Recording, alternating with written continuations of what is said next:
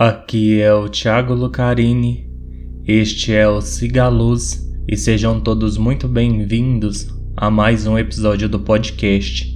E lembrando que se você tiver um relato e quiser me enviar, mande para o e-mail cigaluzpodcast@gmail.com que sua história estará sendo contada aqui no Cigaluz. E hoje, iluminados, a gente tem vários relatos de uma mesma pessoa, e os relatos são da Giovana, e eu os recebi lá pelo Instagram.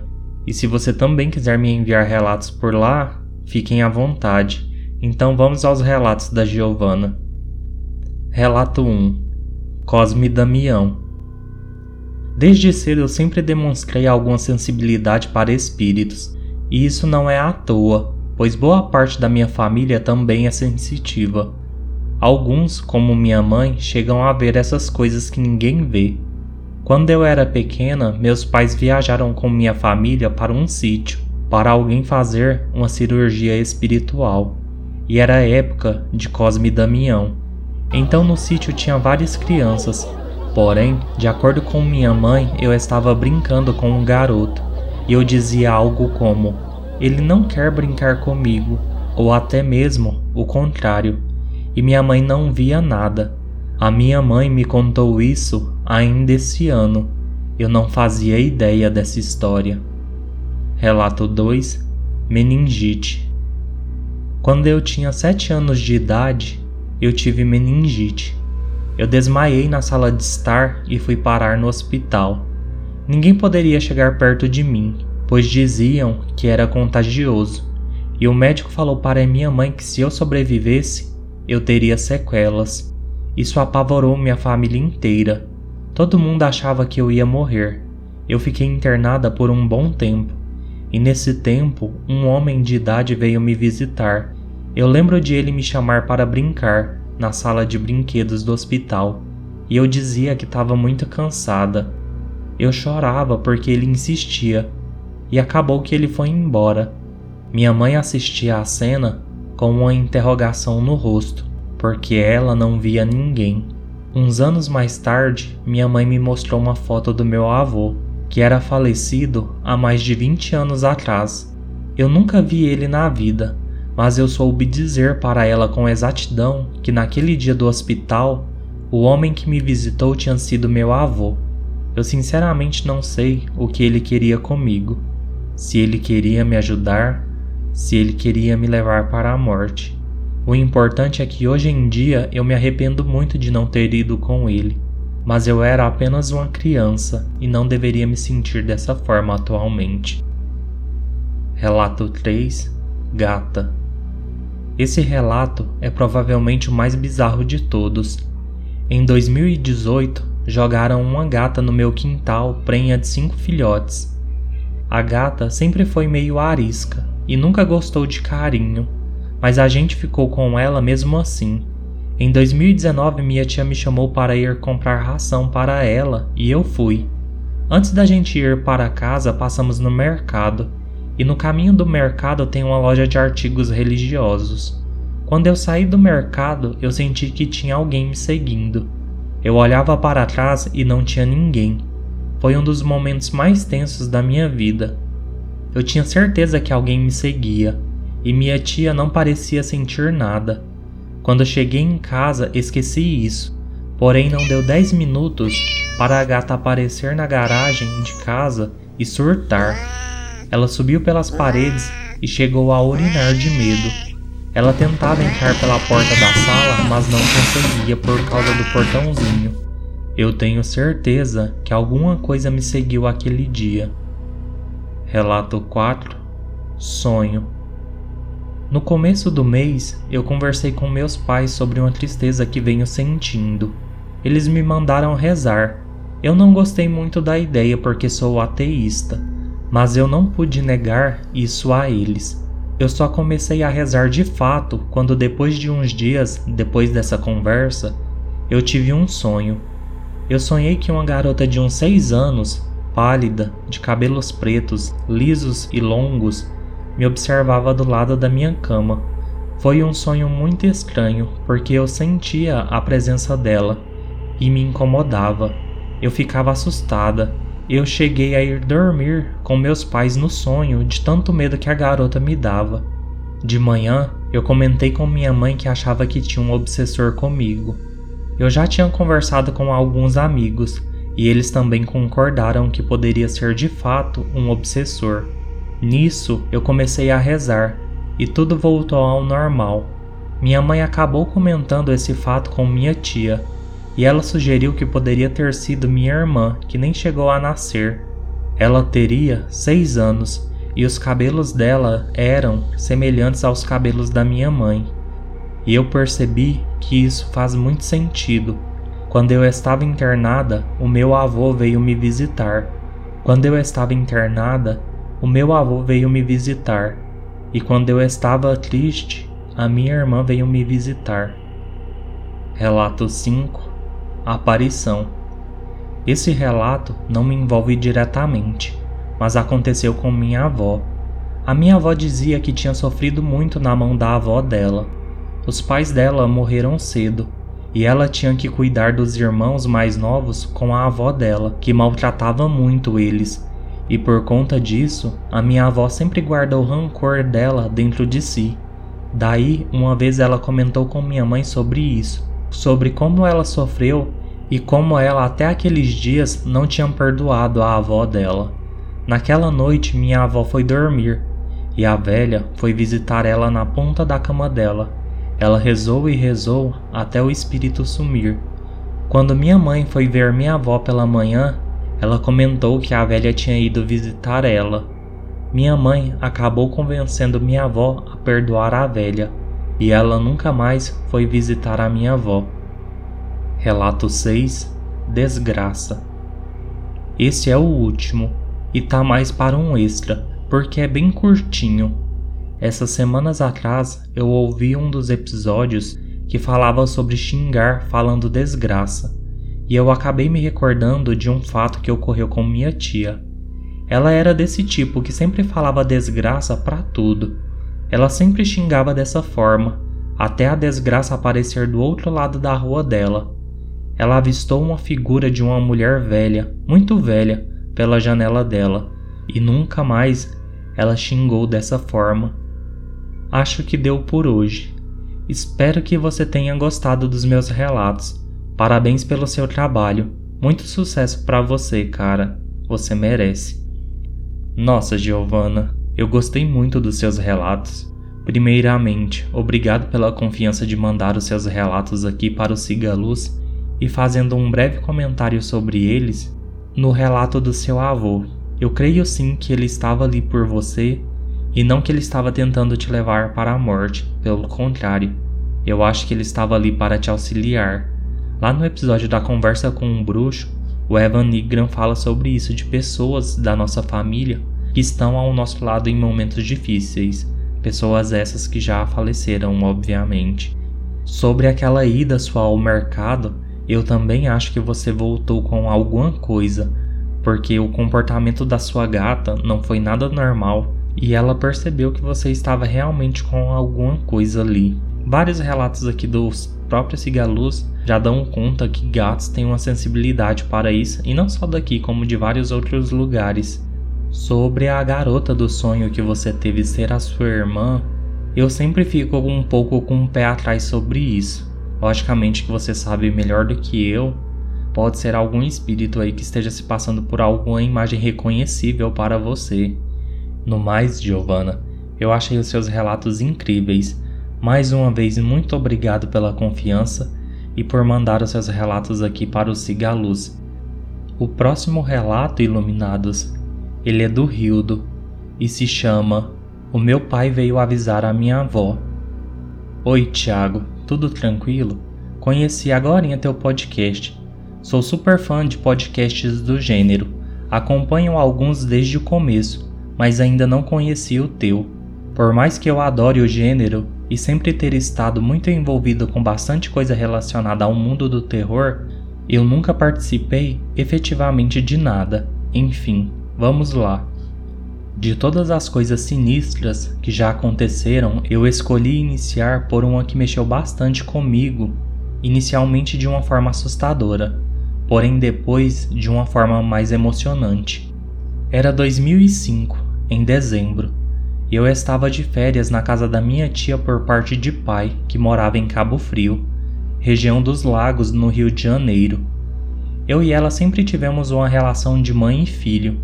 Minha mãe me teve com 16 anos e era muito nova e com nenhuma experiência, e a família dela não a apoiava muito. Então, a família do meu pai, principalmente essa minha tia, deu bastante suporte nessa época e nos anos que seguiram.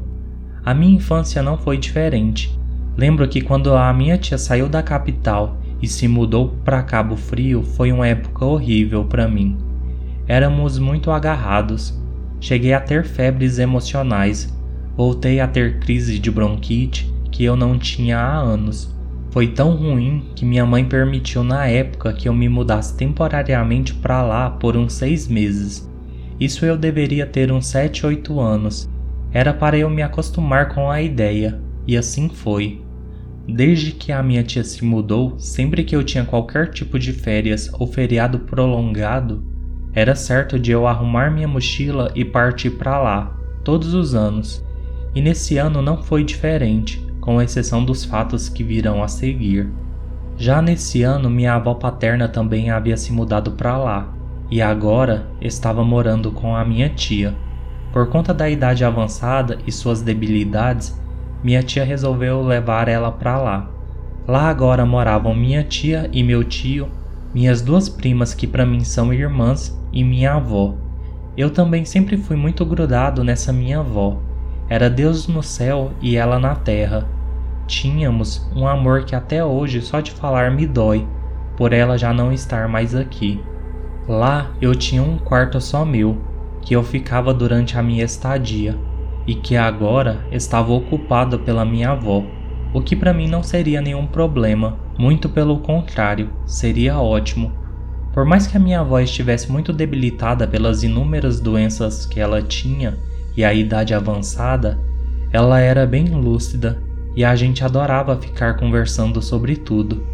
Ela era espírita desde sempre e vivia me contando um monte de histórias que eu morria de medo, mas também amava.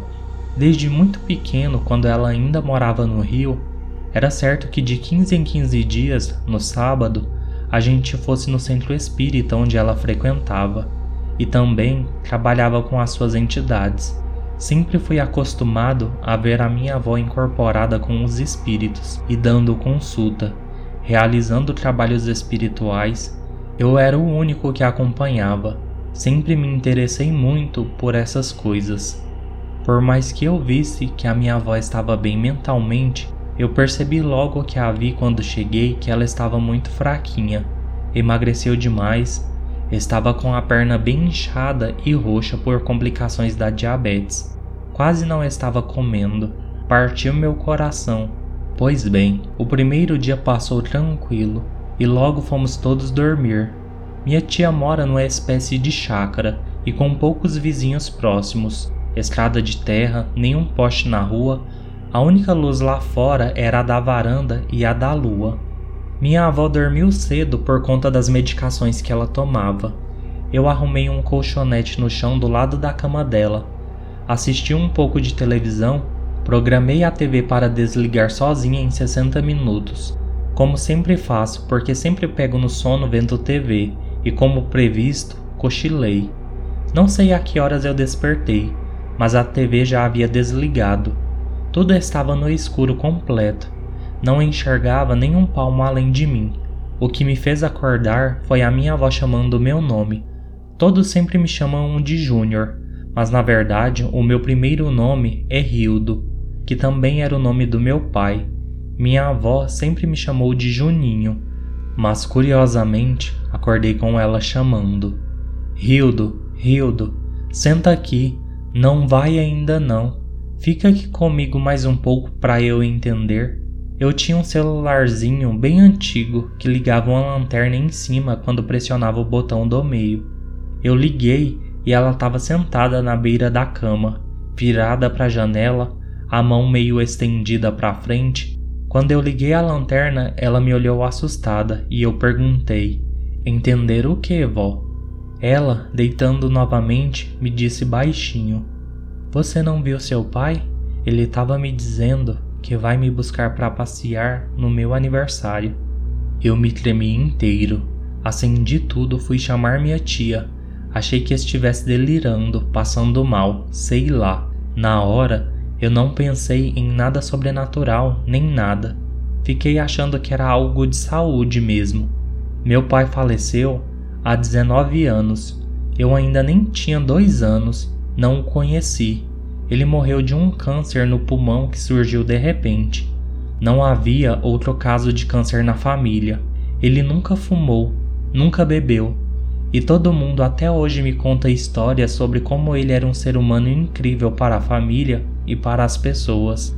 Minha avó sempre disse para mim, desde que eu era muito pequeno, que meu pai tinha uma missão para cumprir rapidamente na Terra e por isso desencarnou com pouca idade, porque já tinha cumprido o seu papel.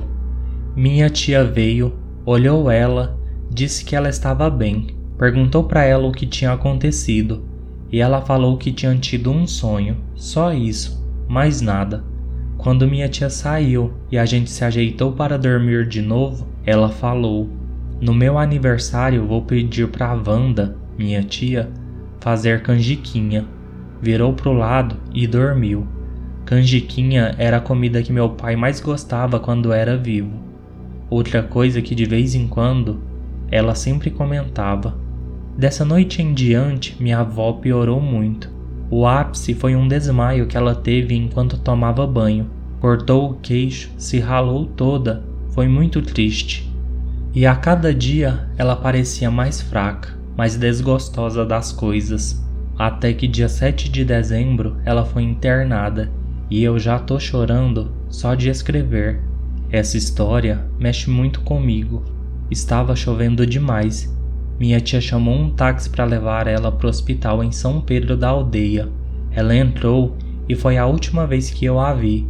Lembro dela recostando a cabeça no banco de trás me olhando pelo vidro com um olhar de tristeza profunda e falando: Tchau, amor, a avó te ama. Ela ficou internada naquela noite e teve várias complicações. Minha tia veio para casa de manhã e minha prima mais velha foi para lá, e no fim da tarde também retornou. Estávamos jantando quando o telefone tocou. Era de lá, com a notícia que infelizmente a gente já esperava. Ela faleceu dia 8 do 12, o dia em que ela completaria 87 anos. Não sei se foi coincidência ou não, uma semana antes ter acontecido aquele fato de ela ter acordado e literalmente conversado com meu pai, e depois ter me dito que ele a buscaria no dia do aniversário dela.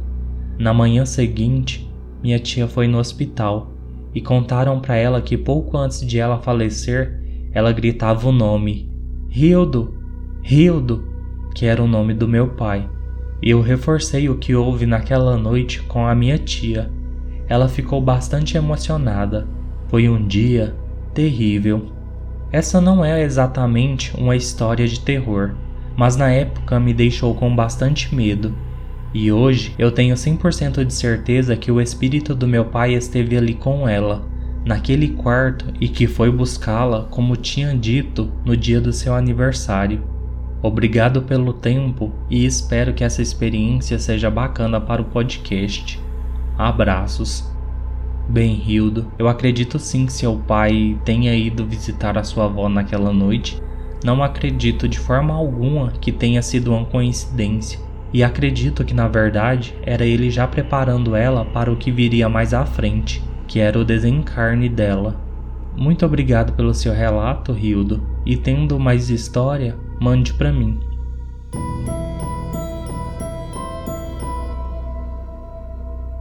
Bem, iluminados, este foi o episódio de hoje. Espero que gostem. Peço, como sempre, que curtam, comentem, avaliem o podcast nos seus agregadores de preferência, mostrem os cigalos para os seus amigos Venha participar do podcast enviando seus relatos. No mais, fiquem todos bem e luz.